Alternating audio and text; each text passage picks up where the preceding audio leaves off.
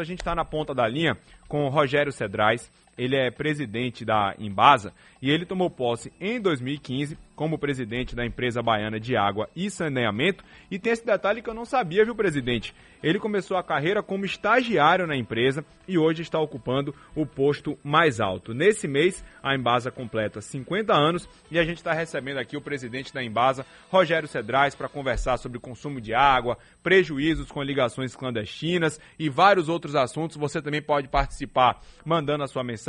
Mas, presidente, Bom dia, seja bem-vindo aqui ao nosso balanço geral. A Embasa tem realizado diversas obras de melhorias né, na rede distribuidora e também no próprio fornecimento de água. Como foi que a empresa fez esse planejamento para poder melhorar os serviços tão necessários, ainda mais nesse momento de pandemia, presidente? Bom dia. É, bom dia, Pedro. Bom dia a todos. É sempre um prazer estar aqui com vocês é, no Balanço Geral. É, Pedro, na realidade, a Embasa ela vem se planejando há um bom tempo para exatamente a gente fazer frente a todos os desafios que nós temos. Né? Nós estamos passando por um período, aliás, não só a Embasa, como todos nós, toda a população é, baiana e, na realidade, brasileira, mundial, que é um período bastante complexo de pandemia, é, de dificuldades. Mas a empresa ela vem se planejando com bastante antecedência, fazendo um planejamento já de médio e longo prazo, exatamente para que a gente tenha todos os mecanismos e instrumentos para que a gente faça frente a esse grande desafio que é levar a universalização de água e esgoto para toda a população baiana. E a empresa vem é, trabalhando muito fortemente junto ao Estado para que a gente consiga. Né? Eu acho que é, esse mês agora que a empresa completa seus 50 anos, uma data, uma data bastante assim expressiva né, para a empresa, e a gente, quando vê tudo que foi feito ao longo desses últimos anos, tem muito orgulho de, junto com a equipe toda da Embasa, estar tá conseguindo tamanhos resultados. Se a gente olhar, por exemplo, nos últimos é, 12, 13 anos, é, no âmbito do programa estadual Água para Todos, nós conseguimos uma evolução assim muito forte em termos de investimento.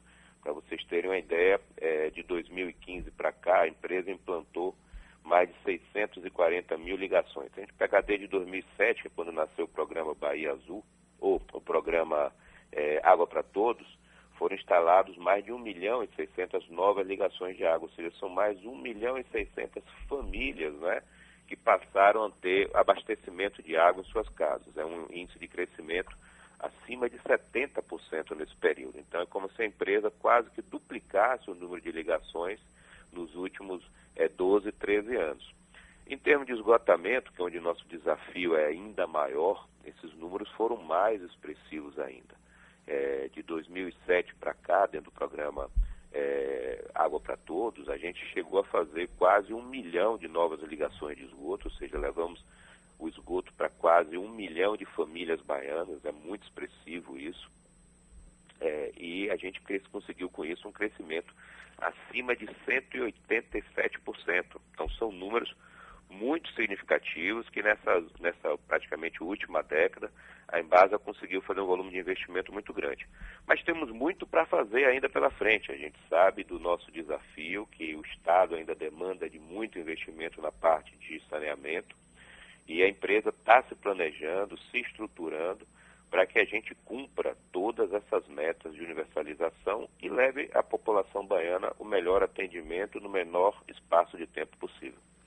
A gente está conversando com o presidente da Embasa, Rogério Cedrais, e presidente, no último dia 30 de março, salvo engano, eu estive conversando né, com Manuela Andrade, ela que é gerente aí da, da Embasa, sobre uma obra que vocês estavam fazendo ali na, na Aeroporto, para melhorar a distribuição de água que vem da barragem de Pedra do Cavalo para a região de Lauro de Freitas. Essa obra ela já foi concluída? Como é que está essa situação e como é que está o abastecimento de água nessa região? Já, a obra, é, uma boa parcela da obra já foi concluída, ela já está em operação, ainda temos alguns complementos a serem feitos, mas a obra está pronta, está em operação.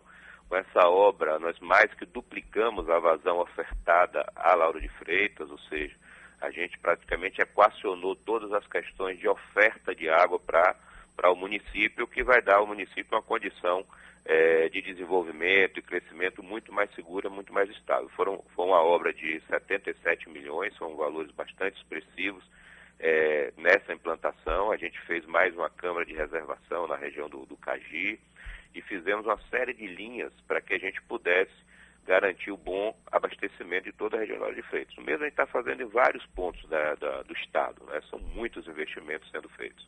Em Salvador, nós concluímos recentemente a ampliação do reservatório de Campina de Brotos, que atende ali Chapada do Rio Vermelho, Polêmica, Candial e toda aquela região. Foi uma obra de mais de 10 milhões.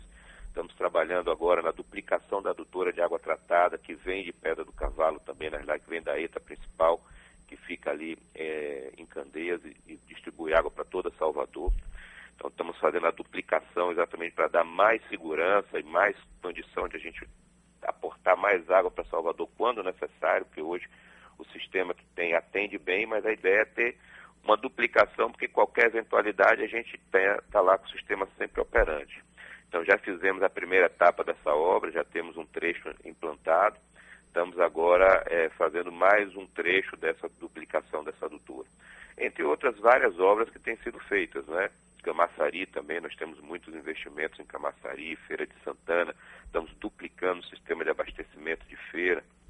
Camaçari, nós recentemente inauguramos um, uma importante obra para a melhoria do abastecimento de lá, que foi é, é, a, a, parte do litoral norte de Camaçari.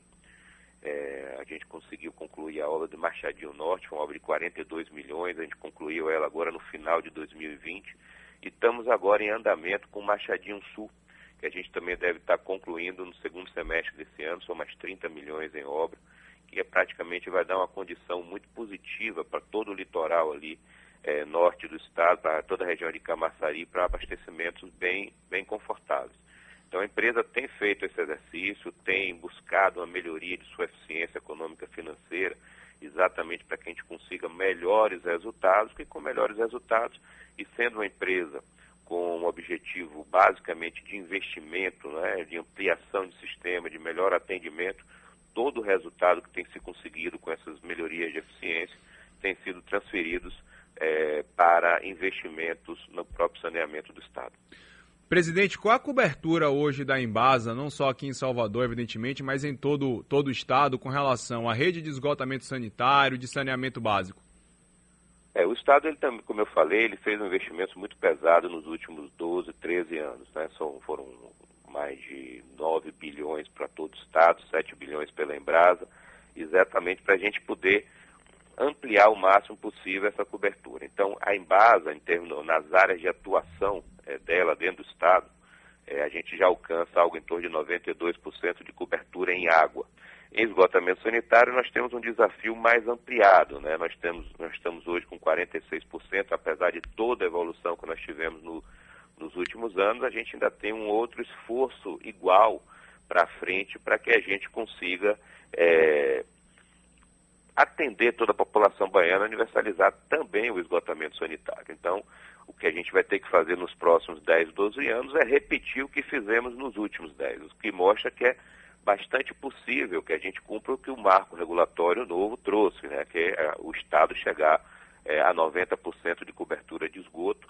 Se a gente conseguiu, nesses últimos 10, 12 anos, chegar aos 46 que estamos hoje, a gente duplicando esse esforço, para os próximos anos a gente tem também como atender e chegar às metas estipuladas no marco regulatório.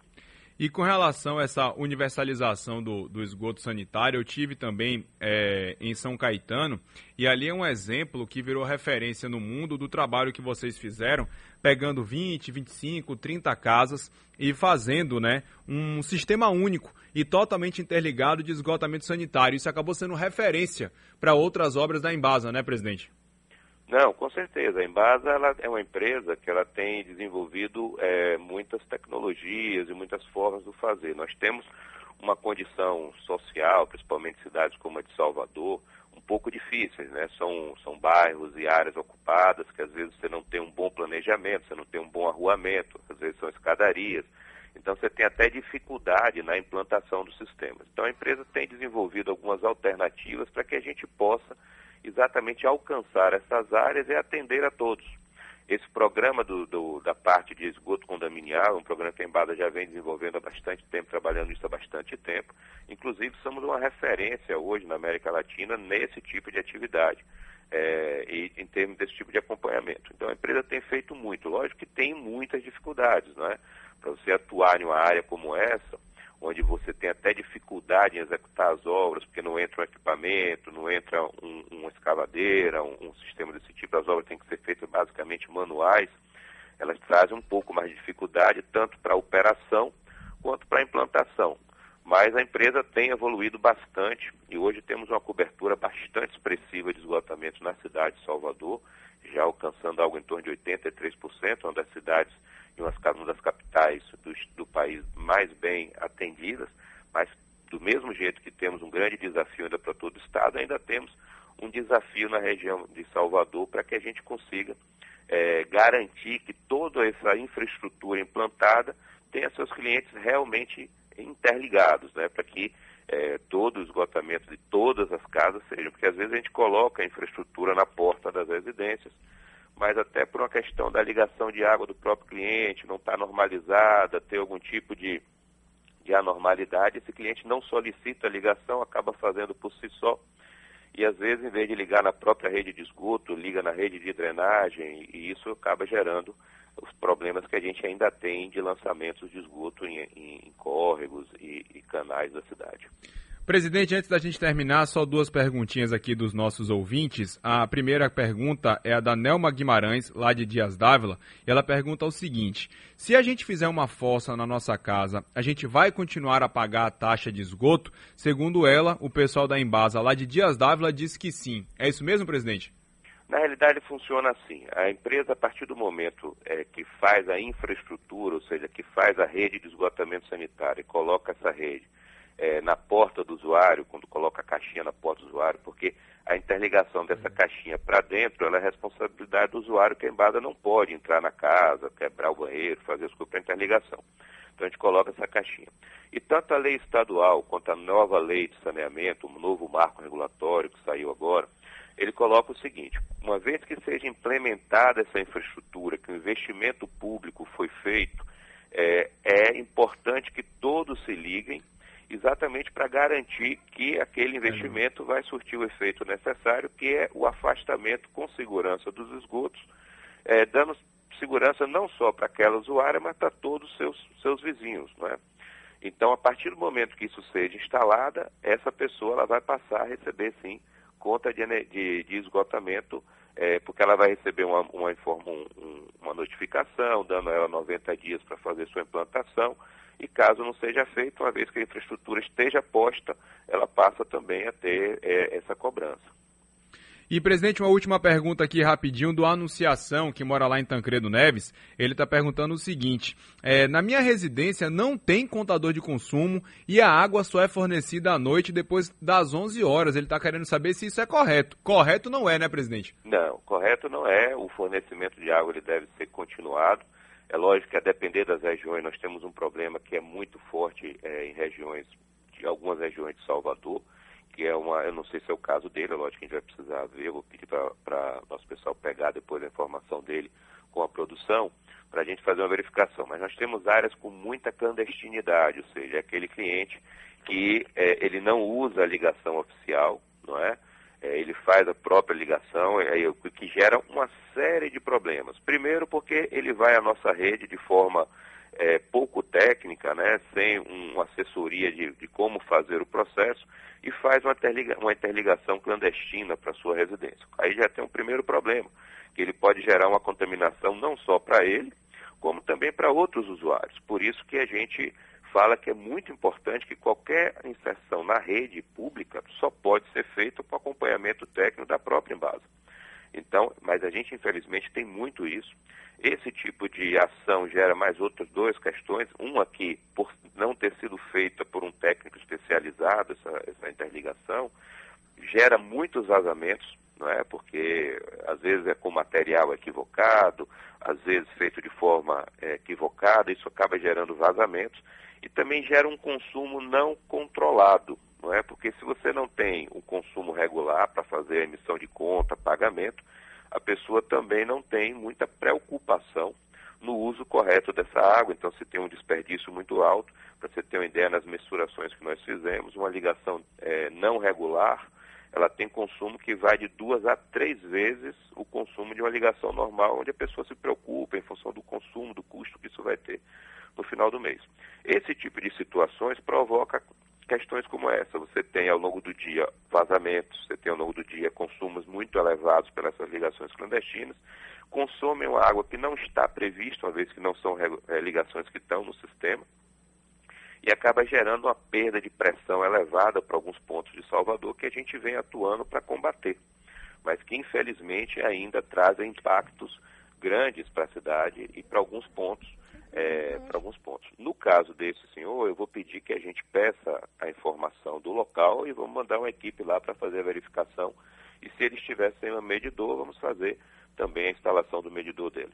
Tá certo, presidente. Muito obrigado pela sua participação aqui no Balanço Geral. Parabéns por esse marco, 50 anos da Embasa comemorado no mês de maio. Viu, presidente? Muito obrigado pela sua entrevista, pelos seus esclarecimentos. Bom dia para o senhor. Obrigado, Pedro. A gente está sempre à disposição. Só quero aproveitar o momento e parabenizar é, todo o funcionalismo da empresa. São 50 anos de muita dedicação ao Estado e à população baiana, levando saneamento, saúde e qualidade de vida para todos. Mas obrigado a todos vocês. Tá certo. Muito obrigado, presidente Rogério Cedrais da Embasa.